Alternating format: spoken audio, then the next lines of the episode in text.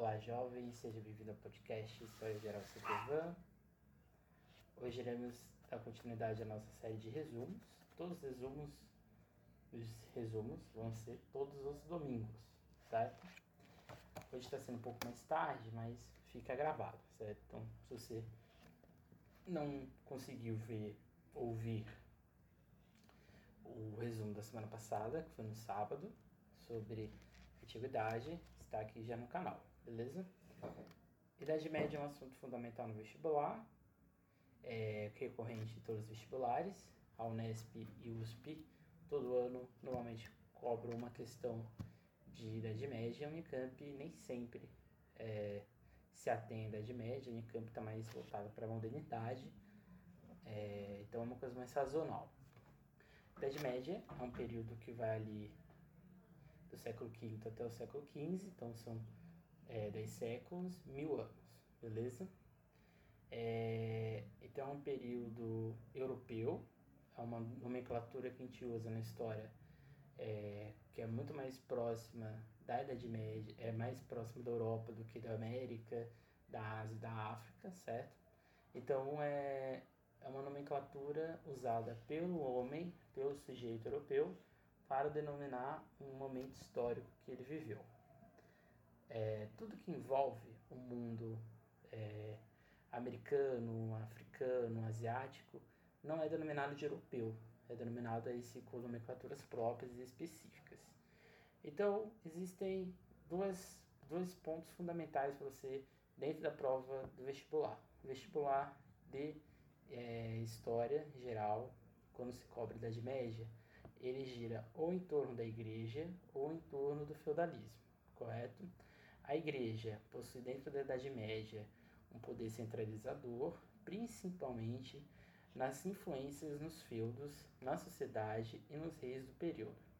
Por meio de dogmas e da ideia de pecado, a igreja construiu um verdadeiro poder centralizador. Os dogmas eram necessários para influenciar a sociedade em seu modo de pensar e agir, tanto que os pensamentos filosóficos, artísticos e de comportamento eram reflexo do poder eclesiástico. Além disso, como medida de reforçar o poder, foram gerados tribunais do Santo Ofício por meio de punir os infiéis. A igreja você tem que entender o seguinte: igreja, vestibular, o que, que cai, né? Para a gente não ficar muito assim é, perdido.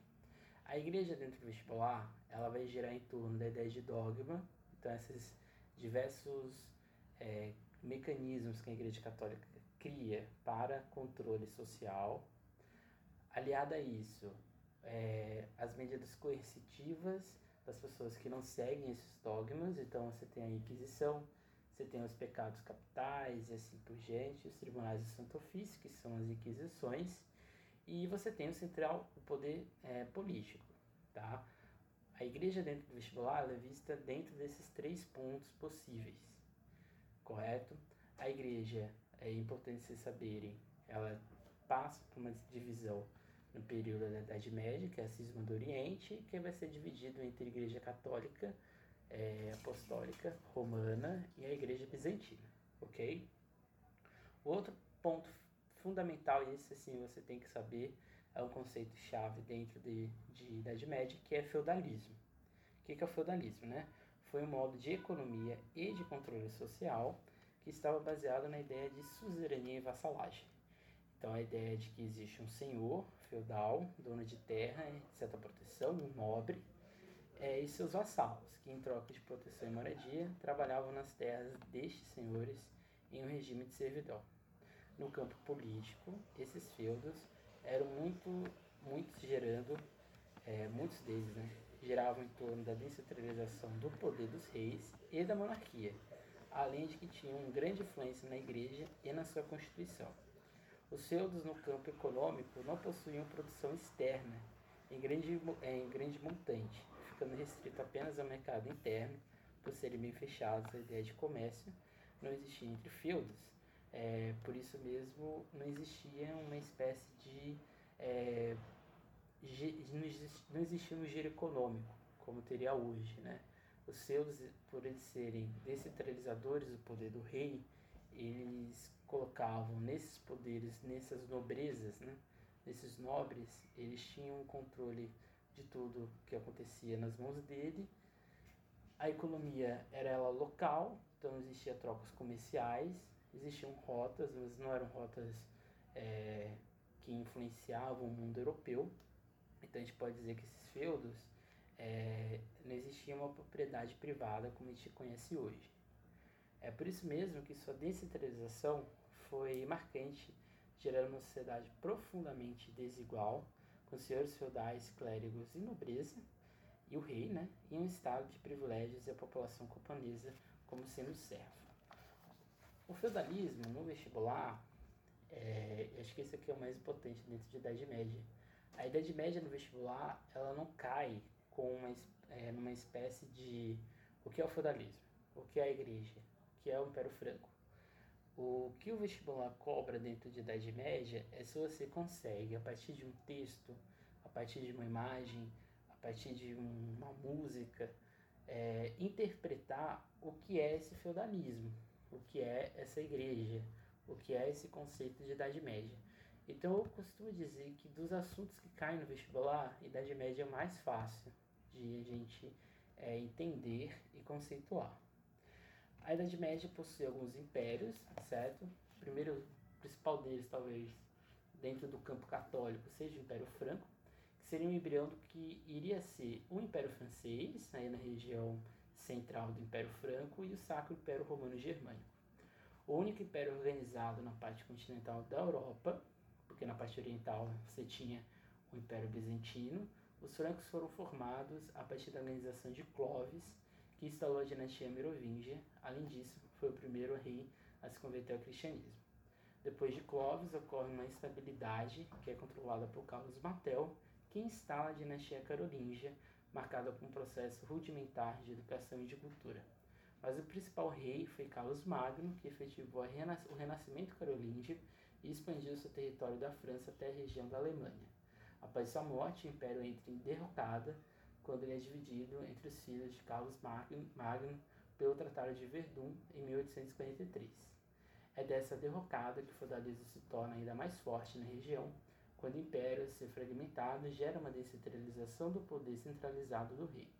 Outro feito dos francos foi esbarrar a expansão árabe na Batalha de Poitiers, lá em volta de 743, se eu não me engano, quando aí sim o Carlos Magno vai, o Carlos Magno não, o Império Franco vai derrotar a ascensão árabe.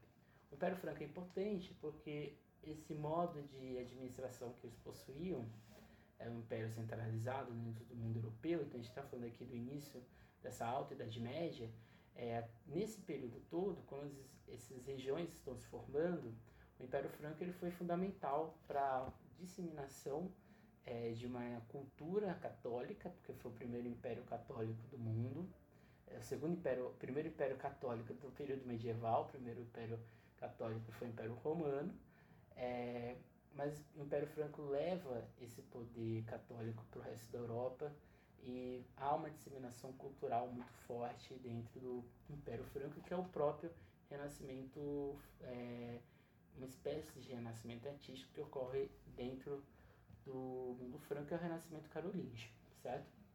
Outro império que é fundamental dentro do mundo é, medieval é o Império Árabe nesse antagonismo entre Igreja Católica e Islamismo. O Império Árabe surge após a unificação da região é, do que hoje chamamos de Oriente Médio e Norte da África, por meio de uma única religião que é o Islã. O Islã surge após prof... o profeta Maomé disseminar sua religião pela região da atual Arábia Saudita, com uma pregação eficiente. Maomé gera ira nos líderes locais em que estavam perdendo o controle da região. Isso vai gerar uma perseguição de Maomé em uma cidade, é, em sua cidade Meca. Ao perceber o perigo que ocorria, o profeta sai de Meca em direção a Yatra, que seria hoje Medina. Esse processo é conhecido como Égira, que é um, processo, é um talvez seja um conceito importante você saber para o seu vestibular. Esse deslocamento é conhecido como é, Égira né, marca o início do calendário islâmico. Após constituir um exército e de converter a região, se inicia de fato seu poder na região em 622. Em 630, em cima, Maomé morre inicia assim dois processos: de divisão do poder é, religioso né, entre os sunitas, que defendiam uma religião mais aberta e com poder mais democrático, e os xiitas, que defendiam uma religião mais conservadora e que o poder deveria ficar nas mãos dos sucessores de Maomé. O fato é que esse meio de pensamento foi se deslocando pelo mundo quando ocorre a expansão do império na jihad, pregação forçada ou não do Islã. Essa expansão gera um crescimento de um império que não era centralizado no seu poder, atingindo o norte da África, Portugal, Espanha e atinge a região da Índia. Por não ter uma centralização no poder, sua fragmentação foi mais rápida, sendo a região embrião do Império Turco-Otomano.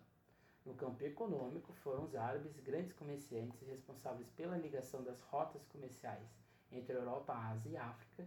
Além disso, no campo da astronomia, foram aves navegadores conhecedores do deserto, que vai influenciar as navegações marítimas é, de Portugal e Espanha. E foi no Império que surge a primeira universidade do mundo, em Fez, Marrocos, além de inventarem o nosso sistema numérico e de traduzirem e disseminar a filosofia grega, que iria ser fundamental para a organização da Europa. Os outros três impérios que eu vou falar aqui agora, eles são impérios dentro do, da região africana, do continente africano, e eles são fundamentais na regulação de ouro. Eles eram grandes é, mineradores, tanto Império Mali, Gana e Songhai, principalmente Império de Mali e Império de Gana, e esses impérios eram fundamentais na rota de sal, porque o sal, né? O sal é uma espécie de geladeira de conservante no mundo europeu e as principais salinas do mundo medieval europeu vinham da África.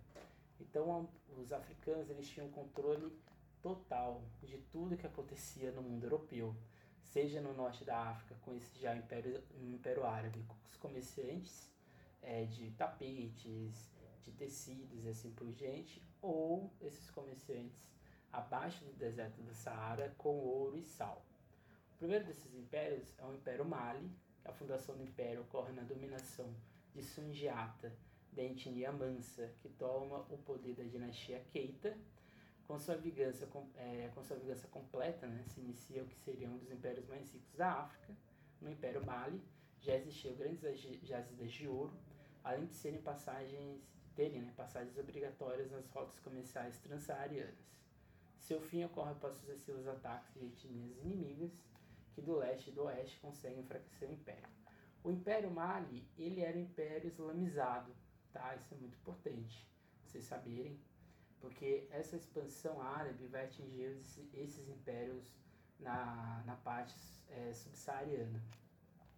Além disso, é, todas as rotas comerciais que saíam ou da África, ou que saíam da Europa, ou que saíam da, da do Oriente Médio passavam ou tinham que ter contato com alguém que vinha do Império Mali. Então isso é muito importante para a gente descentralizar essa ideia de que o mundo europeu ele era soberano dentro de tudo que acontecia.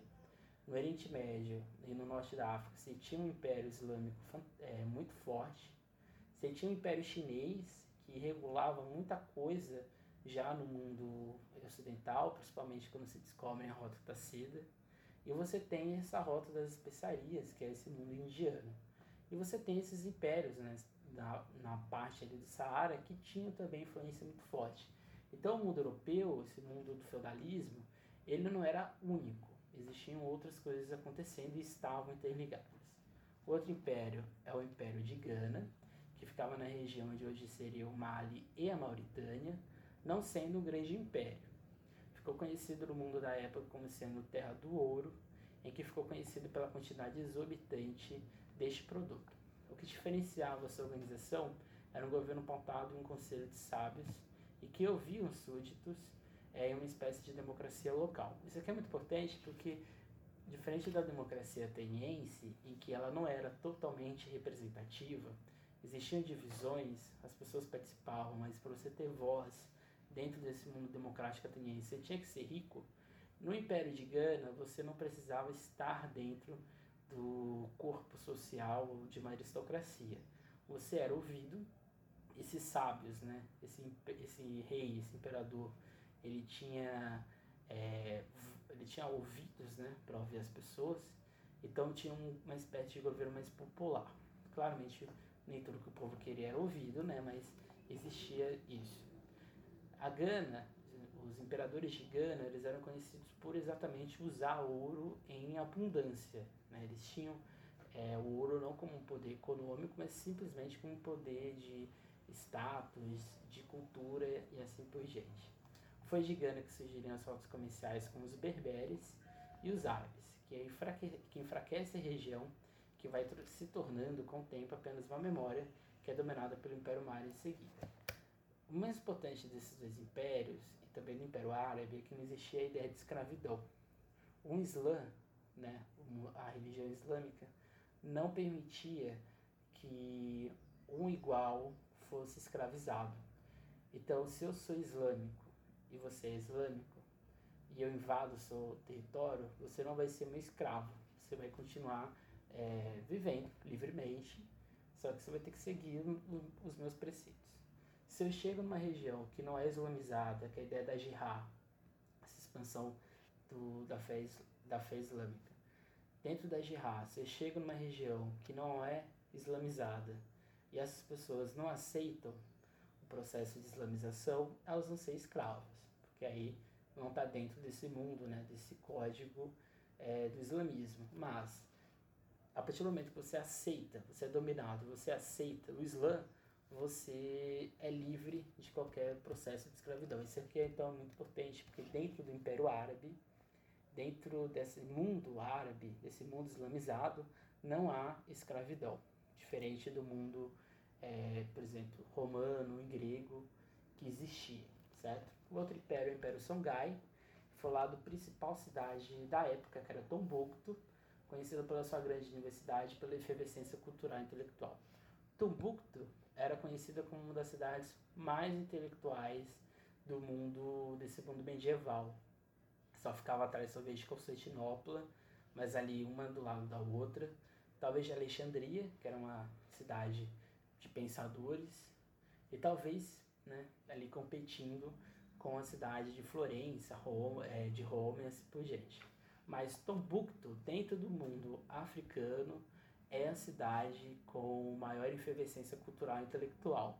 Existe uma questão, se eu não me engano, é do Enem, que fala exatamente de Tombuctu. Além disso, o Império Songhai é desmembrado do Império Árabe, do Império Mali, e sendo o primeiro grande império da região a converter-se ao islamismo. O seu fim ocorre quando, na disputa pelas rotas existentes na região, são dominados pelos marroquinos e pelos turco-otomanos, se fragmentando em diversas etnias. Então, esses três impérios, Império Mali, Gana e Songhai, são fundamentais nessas rotas comerciais de ouro e sal dentro do mundo africano e do mundo europeu. São três impérios que vão passar pelo processo de islamização, ou seja, dessa jihad, é, totalmente é, próximo ou faz, tendo uma ligação com o Império Árabe. A transição do período medieval para o período da Idade Média, ele ocorre por, três, por dois fatores, três, né, no caso, que são as cruzadas, renascimento comercial e a peste negra. As cruzadas são expedições de cunho militar e religioso que tinham suas prerrogativas em diversas ocasiões. Uma delas era um desejo da igreja de consolidar seu poder na chamada Terra Santa, isso muito devido ao seu enfraquecimento dentro do território europeu. As cruzadas foram vistas é, na visão da igreja como uma forma de elas assumir o protagonismo político, porque as pessoas já estavam se questionando é, de por que né, você ter que é, seguir esse Deus que ela não vê, que ela não lê, que ela não entende, porque ela tem que seguir essa pessoa e porque essa pessoa, porque esse Deus, no caso, é, deixa ela tão pobre, deixa ela com fome, miserável, passando é, por doenças. Então, além disso, os, os próprios nobres, a própria nobreza e até mesmo os reis, as dinastias existentes, começam a questionar esse mundo, é, esse poder da Igreja Católica. Então, a Igreja Católica usa as cruzadas como uma forma de reassumir o protagonismo político ao dizer que a terra onde Jesus Cristo nasceu estava sendo dominada pelos, árabes, pelos árabes, pelos islâmicos e assim por diante. Mas o principal motivo foi o de obter domínio de rotas comerciais aqui todos os impérios, todos os reinos existentes. E de poder dos, de reis. Então, ou seja, os reis também, essas dinastias, elas viam é, dentro desse processo das cruzadas, uma forma de elas reassumirem o poder central que foi negado, que foi tomado pelos diversos feudos, pela essa nobreza existente. Então, principalmente a Inglaterra, a França e o Sacro Império Romano Germânico vão ser, talvez não, vão ser os principais impérios, os principais é, reinos, dinastias que vão é, tentar, vamos dizer assim, é, reassumir o poder do mundo católico e o próprio poder deles. Mas talvez o motivo mais provável foi o de mandar para um destino mortal o grande excedente populacional da Europa. O fato é que as cruzadas geram dentro do continente um enfraquecimento dos feudos, que começam a ruir de dentro para fora, ou seja, as pessoas começam a, a, o que move o feudo é a suzerania e a vassalagem. Quando o vassalo começa a, a questionar o poder desse suzerano, desse, desse senhor feudal, ele começa a sair do feudo, começa a ficar em volta dele, começa a procurar formas de ele viver dentro do, do mundo, e assim o feudo vai perder o principal articulador dele, articulador dele que é o povo, né? esse regime de semi-servidão. É, ou seja, os vassalos já questionavam o poder excessivo da igreja e o poder excessivo dos senhores feudais. É, então, das cruzadas, talvez a, as principais sejam a terceira, que são as cruzadas dos reis, quando é, um combate direto, aí sim, entre Inglaterra, França e Sacro Império Romano Germânico, Ricardo Coração de Leão na Inglaterra, Luís o Belo na França e o Frederico Barba Ruiva, no Sacro Império Germânico, eles vão sim enfrentar o Império Árabe aí na, na figura do Saladino. Os árabes vencem, mas Jerusalém é dividida né, em vários credos, em várias é, visões de religião dentro de uma cidade. Então, seria a Terceira Cruzada o início do que é Jerusalém hoje, né, uma cidade é, diversas religiões, diversos credos. E a principal cruzada é a quarta, que é a cruzada comercial, é, que aí sim os portos de Constantinopla são tomados, é, que vai gerar o fim, o início do fim do Império Bizantino e que vai gerar, vai transferir esse poder é, portuário para a região de Veneza e de Gênova. Outro motivo, outro é, fator do processo de transição é o renascimento comercial, que foi um despertar de uma nova forma de produção de riqueza, que era o comércio. Com o enfraquecimento dos feudos, a população foi aos poucos saindo das terras feudais e começaram a se localizar no entorno dos castelos e das terras comunais. Isso gerou o surgimento de feiras e de produção de ofícios mais distintos. Essa efervescência ficou conhecida como burro, que originou a palavra burguesia. O renascimento comercial é importante, pois coloca o poder feudal em xeque, possibilitando a restauração dos estados nacionais organizados na figura central do rei. Além disso, temos a criação de cooperações de ofícios, uma espécie de sindicato de produtores do mesmo produto que tabelavam os preços.